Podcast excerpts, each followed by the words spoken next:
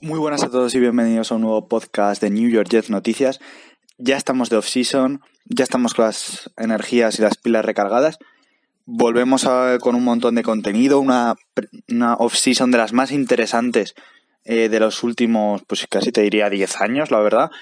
Un montón de posibilidades, tanto en el puesto de quarterback como en todo el demás del equipo, con nuevo entrenador, nuevo coordinador ofensivo. La, tanto el ataque como la defensa va a cambiar radicalmente y mm, para ello hay que traer piezas nuevas, tanto para el cambio, porque va a ser importante, tanto en, ya digo, tanto en ataque como incluso en defensa. Vamos a pasar de una 3-4 que llevamos haciendo en los últimos 15 años a una 4-3, por lo que va a ser mm, va a ser algo importante y algo que va a llevar su tiempo, pero es una, ya digo, una off-season muy interesante con un montón de opciones, un montón de mm, posibilidades por las que atacarla y yo creo que lo bueno que tenemos es que este año vaya por donde vaya Joe Douglas, el equipo va a mejorar y, eso es lo importante. Ahora bien, tenemos que darle las armas a tanto a Sala como a Lefleur para que los dos, mm, los dos componentes del equipo funcionen correctamente.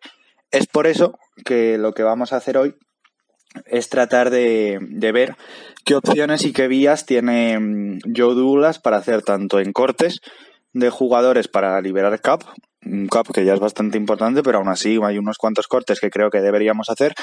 Y luego también eh, unos cuantos nombres y unos cuantos movimientos que podríamos hacer durante la free agency y para ver cómo se podría quedar el equipo hasta el draft. El draft eh, no lo incluiré en, este podcast. Si lo queréis y si queréis ver cómo eh, complementar y cómo terminaría el equipo después del draft, lo hacemos la semana que viene, ¿vale? Eh, imagino que os pondré por Twitter una encuesta para ver si os apetece hacerlo. Y nada, brevemente, antes de empezar a meterme con todo esto, comentar un poco el tema de, de que tras que los Buccaneers ganaran la Super Bowl con una defensa muy dominante, muy, muy dominante. Es verdad que Brady hizo las cosas muy bien, obviamente, pero el que ganó la Super Bowl fue la defensa, ciertamente. Eh, pues claro, después de eso salen sale gente diciendo que si los Jets hicieron mal en librarse de Bowles, lo que quieras. Mm, para mí no. Bien es cierto que Bowles no tuvo un buen roster en ningún momento, pero también creo que, que él hizo cosas mal.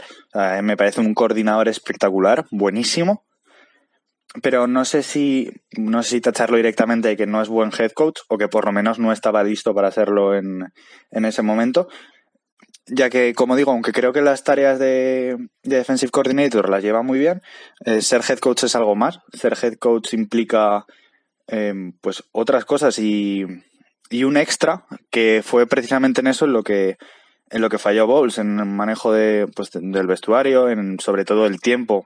Los tiempos del partido los llevaba horriblemente mal. Eh, perdimos bastantes partidos por eso. Y no le quiero dar más, más al tema, simplemente quería pues eso, hacer un pequeño comentario. Y ahora ya sí pasamos al, al tema que nos ocupa hoy, que es, como digo, reconstruir el equipo eh, a partir de cortes y de la agencia libre. Vamos a ello. Bueno, pues lo primero que debemos tener claro aquí es cuál es el espacio salarial con el que contamos, cuánto margen de maniobra tenemos para gastar tanto en renovaciones, tanto como en free agency, tanto como en el draft. Em, es muy importante, esto es, como ya sabéis, una de las claves, porque te delimita cuánto agresivo puede ser en, en agencia libre y a la hora de realizar fichajes y contratos. Luego, eh, cada uno tendrá su estrategia. Por ejemplo, Douglas el año pasado también tenía bastante cap y optó por no gastar tanto. Y en parte por eso tenemos tanto en, en este año. Entonces, pero bueno, aún así, eh, en los últimos días ha habido buenas noticias. El cap esperado para este año iba a ser algo más bajo y ha subido en unos 5 millones. Aún así es una bajada importante con respecto a otros años debido pues, a todo el tema de la pandemia. Pero por suerte a nosotros no nos afecta tanto porque apenas tenemos contratos elevados. El que más cobra de la plantilla es Namika Crowder, eh, que está en torno a los 11 millones o similar. Eh, y luego ya todo para abajo. El siguiente es Sam Darnold, que si lo piensas aún está en, contrato rookie, por lo que no tenemos grandes, grandes contratos ni grandes gastos a pagar.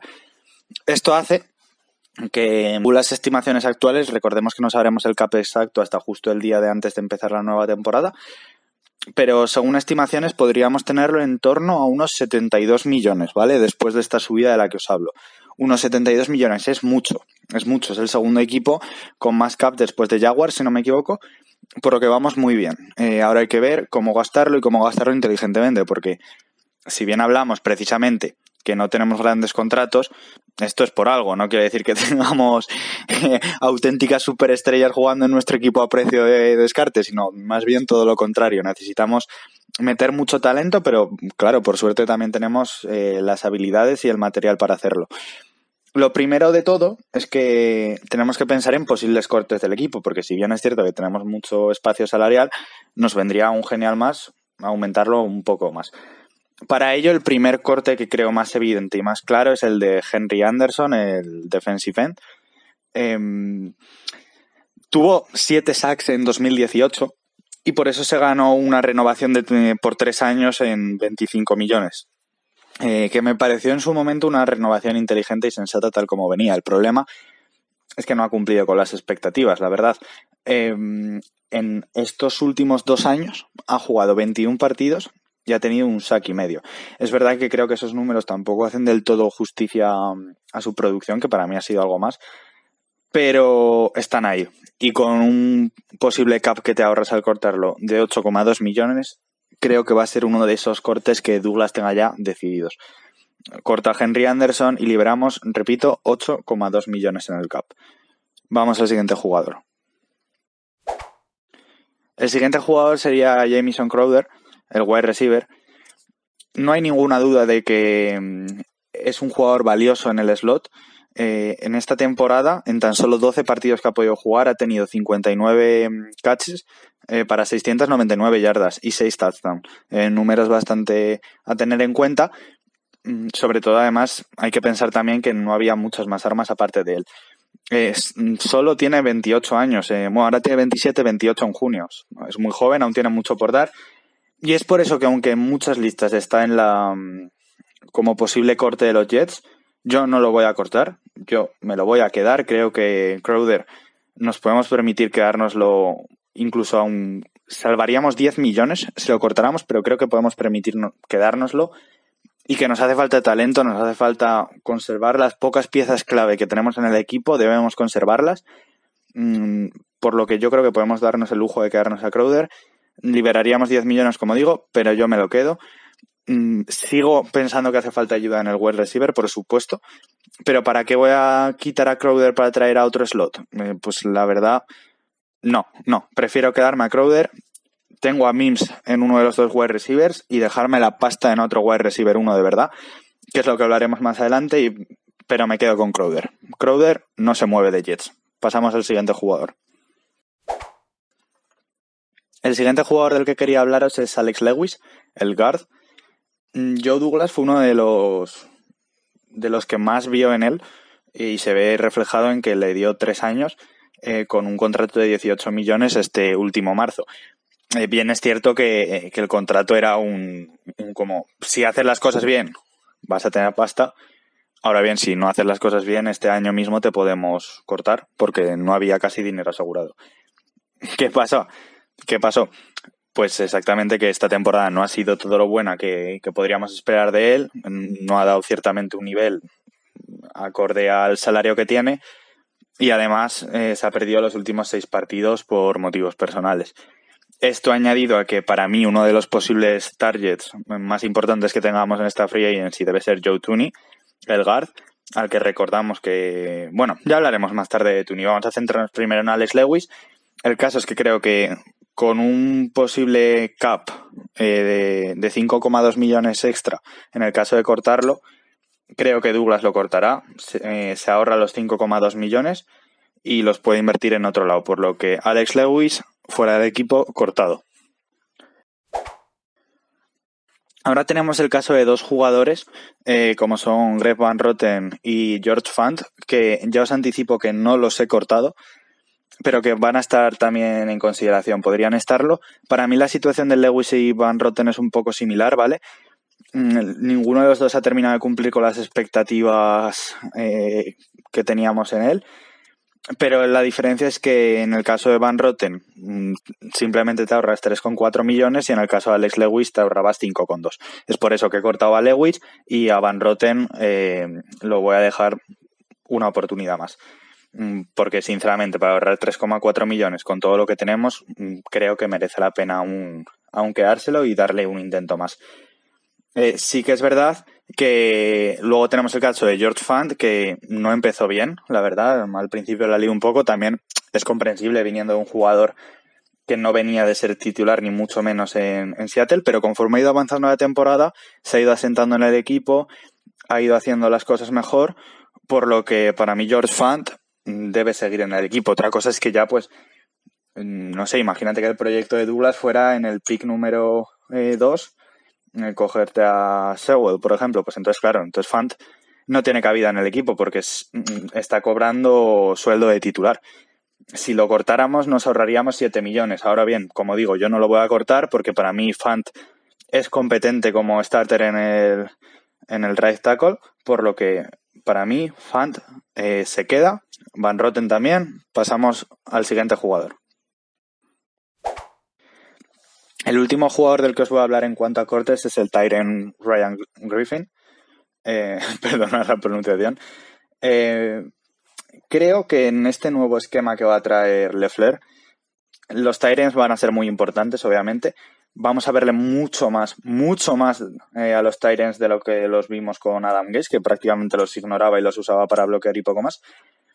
Pero aún así, es que me parece que, Griffin ha pasado desapercibido este año.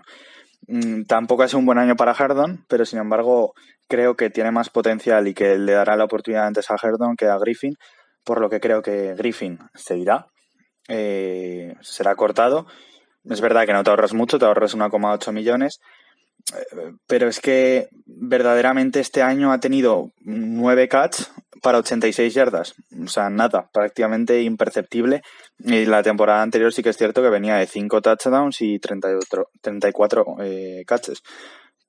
Pero por eso, para mí se quedarán a Herdon, cortarán a Griffin y buscarán seguramente refuerzo del Tyrant, igual vía draft o vía free agency, quién sabe, pero yo creo que sea vía draft.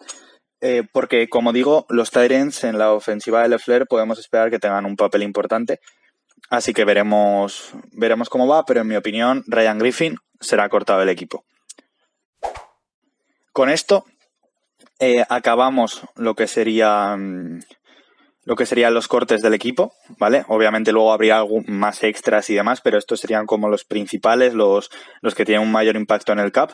Mm, también he dejado un, un pelín de espacio, un extra de cortes de contratos más, pues menos significativos, ¿no? Pero que también influyen en el CAP, por lo que al final de estos cortes he estimado el CAP en unos 88 millones, ¿vale? Un CAP final entrando a la Free Agency de 88 millones. Ahora vamos a ver cómo gastamos todo este dinero. Bien, a continuación lo que vamos a hacer va a ser nombrar alguna de las renovaciones que creo que Douglas tiene que acometer también acorde a mis gustos personales. Mm, solo voy a dar tres o cuatro nombres nada más, sin profundizar mucho al respecto. Si queréis que profundice más, eh, comentármelo por Twitter y podemos hacer un, un, podcast al respecto, pero mm, para no alargarnos tampoco mucho, porque ya llevamos eh, más de 12 minutos y aún no hemos ni siquiera empezado a gastar el dinero en free agency, solo voy a dar tres, cuatro nombres. El primero y más evidente, Marcus May. Marcus May hay que renovarlo, como sea. Eh, obviamente en un contrato sin irte de la cabeza, pero Marcus May tiene que seguir en el equipo el año que viene.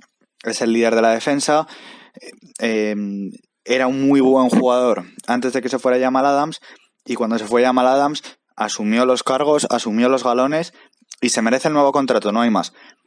Eh, el chico se ha ganado el contrato, ha aportado lo que tenía que aportar y tenemos que dar la imagen de que cuando un jugador se le ocurra, el jugador renueva. Em, poco más que decir. Además, está en una secundaria plagada de jugadores jóvenes, por lo que necesitamos liderazgo, necesitamos a gente que, pueda enseñarles. Así que para mí no hay otra opción que no sea renovarle. He pensado en un contrato en torno a cuatro años y 55 millones. Creo que podría ir eh, por ahí, más o menos. Creo que podría encajar algo arriba, algo abajo, a ver si Douglas puede sacar algo más barato. Pero creo que, rondará ese precio. Vamos ya por el siguiente jugador, Marcus May, renovado. Creo que también sería muy interesante traer de nuevo a Tyler Bassam eh, para darle profundidad a Let's. Mm, eh, recordar que pasamos a la 4-3, necesitamos profundidad en esa posición, no tenemos ningún edge eh, bueno, bueno, eso es algo que tenemos que reforzar y de lo que hablaremos más adelante. Pero Basam creo que puede ser bueno de cara a tener profundidad y creo que, pues eso, no desde un papel protagonista, pero sí como suplente puede aportar, por lo que lo renuevo. El siguiente nombre que salta a nuestra lista de, jugadores a renovar es el de Arthur Maulet. Creo eh, que un poco en la misma línea de Basam, creo que es un jugador que te puede. Tiene lo bueno de que te puede jugar en cualquier parte de la secundaria, eh, lo que hace que sea una pieza muy buena de cara a tener profundidad. Es obvio que no me gustaría en ningún momento que Maulet fuera el cornerback titular. Querría decir que, hemos tenido muy mala suerte con las lesiones o que la gente lo está haciendo muy mal. Pero aún así me parece una de esas piezas que, un equipo de NFL tiene que tener, ¿no? Porque te puede jugar tanto de cornerback, te puede jugar de safety y te ocupa muy bien, muy bien ese papel de, de suplente. Así que con un contrato acorde a esto, yo lo traería de vuelta. Arthur Maulet renovado. El último nombre del que quería hablar eh, no lo voy a renovar, lo digo desde ya, es Brian Paul. Creo que es un cornerback eh, que en, su posición eh, se ha consolidado en los últimos años. Creo que, que, se ha hecho un jugador valioso en la posición. Pero la razón por la que no lo voy a renovar es porque mm, en Free Agency voy a traer a otro. Mm, ya lo entenderéis. Pero creo que con una cantidad tan grande de, de cornerbacks de los 49ers que están como agencia libre, mm, Sala va a confiar más en uno de sus hombres, en uno de los que ya ha tenido ahí, además de cara a implantar la nueva defensa, traer a alguien que ya se la conozca puede ser de ayuda, por lo que aunque Brian Paul me, gusta como cornerback, creo que es bueno, no creo que vaya por ahí Sala, por lo que Brian Paul eh, lo dejamos marchar sin renovar. Por si queréis saberlo, en un contrato de renovación si, por si tenéis la curiosidad, yo creo que podría andar en torno a un año, unos 5 millones, 6, por ahí podría ir, ¿vale? Pero como digo, yo no lo renuevo eh, y con esto acabo ya el capítulo de renovaciones. obviamente habrá más renovaciones, pero solo quería meterme hasta las 3 o 4 y vamos a pasar ya a la última parte del podcast que sería la de gastar este dinero en la free agency. Nos quedan 68 millones. ¿Vale? Después de todas las renovaciones, después de todos los cortes, llegamos a la Free Agency con 68 millones libres. Ahora vamos a gastarlos. Vale, vamos a empezar por la defensa. Lo primero de todo, y algo que ya he comentado antes si no me equivoco, pero algo que tenemos que tener muy en cuenta es que la defensa de Jets va a pasar de ser una defensa de tipo 3-4 a un 4-3. Llevamos, eh, pues que llevaremos cerca de 15 años, ¿no? En una 3-4 y mm, obviamente todos los jugadores que se han drafteado hasta este momento están pensados en, en esa defensa, así que vamos a necesitar hacer una transición, vamos a necesitar otro tipo de jugadores, es verdad que tenemos bastantes jugadores que se van a adaptar y ya veréis que lo que he preparado no es una no es un gran cambio en la defensiva, ¿vale? Porque creo que hay piezas en la defensa muy interesantes, pero sí que hay que reforzarla en algunos aspectos y sobre todo he tratado de buscar jugadores que ya conozcan este, este tipo de defensa, la defensa de sala, incluso em, jugadores salidos de 49ers, ya que creo que es algo que, tanto Douglas como Sala van a buscar mucho, ya que les va a ser muy útil a la hora de tratar de, de transmitir este cambio y que este cambio sea lo menos invasivo posible y lo más sencillo para, para los jugadores, por lo que tener a gente que ya haya experimentado en esta en esta defensa puede ser muy útil. Eh, nada más que decir, la defensa, eh, podemos esperar, este tipo de defensas se suelen sustentar en un tipo de parras eh, muy dominante que trata de minimizar el número de blitz, pero sí que es verdad que en los últimos años de, mm, de Sala ha intentado incorporar variaciones con más cobertura individual, con más blitz, pero también es cierto que Sala es un entrenador que varía mucho, bueno, mucho, ¿sabes? Dentro de unos límites, pero que siempre va incorporando variaciones, pequeñas cosas en sus defensas, por lo que tampoco sabemos del todo qué es lo que quiere implementar aquí. Pero bueno, esas serían un poco las bases. Es clave en esta defensa tener un edge rusher dominante. Llevamos años en Jets buscando uno y no lo hemos conseguido. Pero bueno, eh, poco más que decir. Vamos a ir mirando posición por posición. Y, nada, eh, lo que digo, si estáis em, escuchándolo por, la por medio de los reproductores de audio sin, sin vídeo, es decir, pues ya sabéis, Apple Music, Spotify, lo tenéis en todos. Eh, os recomiendo que esta parte la veáis en YouTube, la verdad, porque mm, vais a tener preparada una diapositiva en la que vamos a ir viendo eh, cada uno de los jugadores puestos en el campo y yo creo que va a quedar mucho más esquemático. Mm, poco más que decir, pasamos ya con, el, con los primeros jugadores en posicionarlos. Vale, vamos a empezar con los defensive tackles, ¿no? Porque mm, son dos eh, posiciones que, que yo creo que tenemos ya cerradas aquí que no hace falta irse a buscar fuera. Mm, es cierto que no han jugado en el sistema 4-3, pero se van a adaptar perfectamente. Veremos un Quinn en Williams más por el interior, más como defensive tackle puro. Y, y, creo que puede tener mucho protagonismo. Creo que debe ser el que tiene que echarse los galones encima y tirar de esta defensa, ser comerse muchos dobles bloqueos, muchas dobles coberturas. Eh, va a ser el, el, centro de atención, el que tenga los focos. Y a su lado eh, tenemos a. He puesto a Fatukasi, pero es verdad que tenemos unos cuantos jugadores ahí interesantes.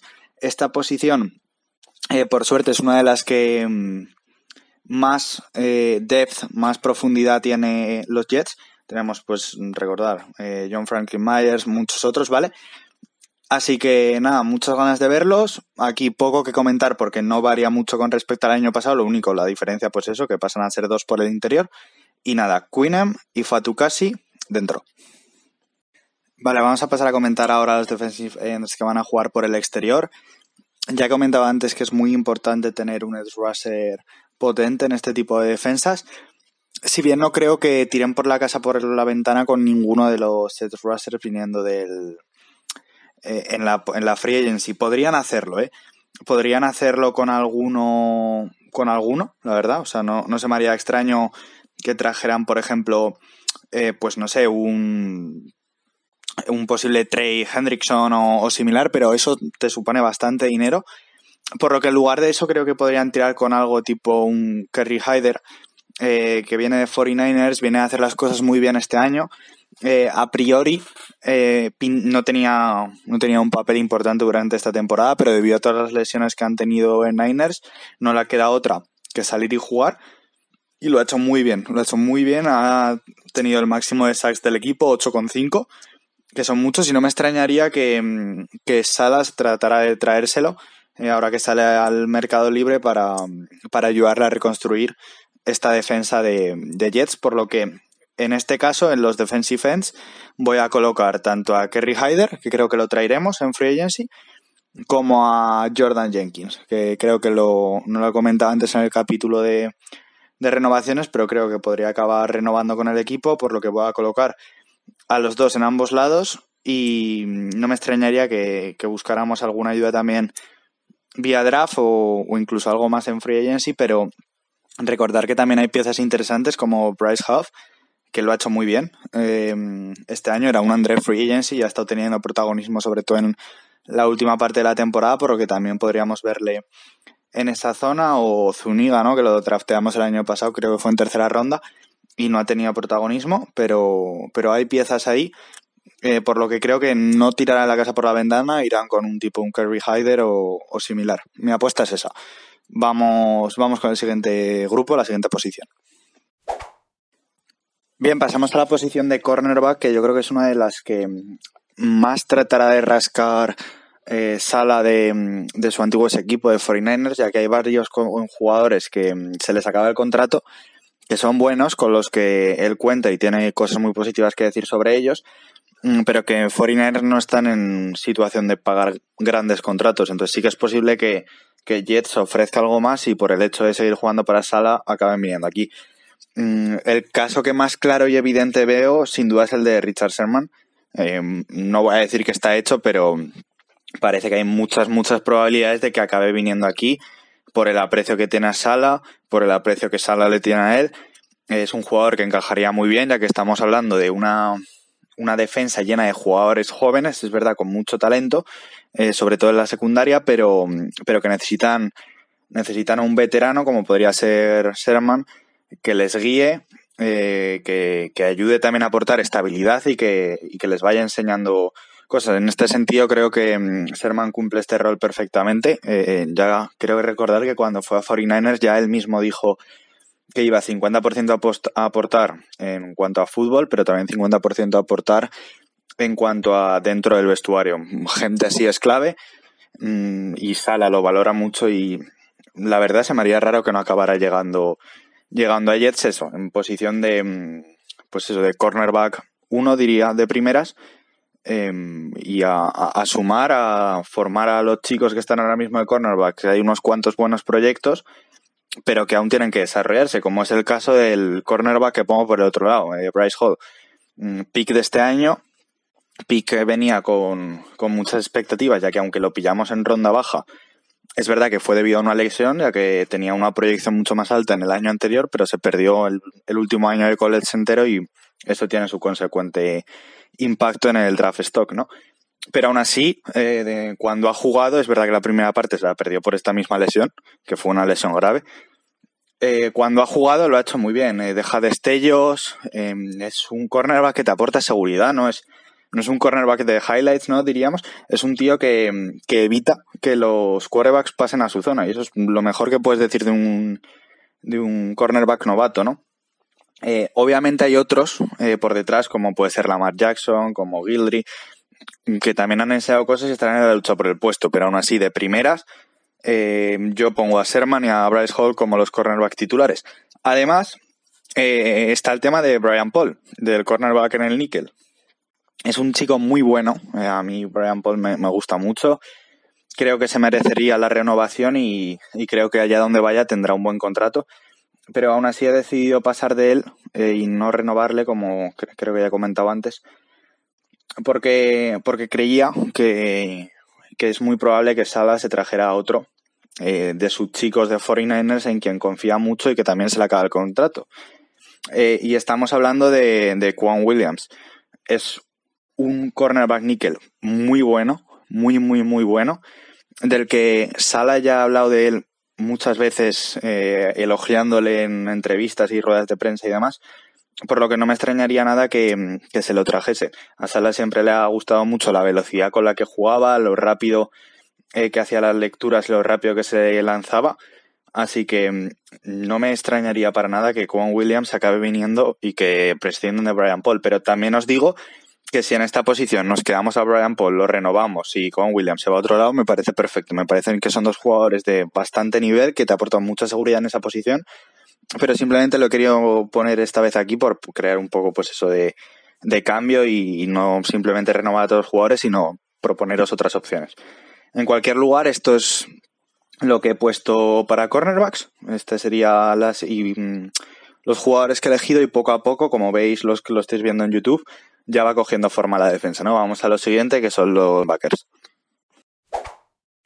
Bien, en el grupo de linebackers no creo que haya mucho movimiento, sobre todo en free agency, eh, ya que podríamos considerar casi como una nueva incorporación la vuelta de CJ Mosley.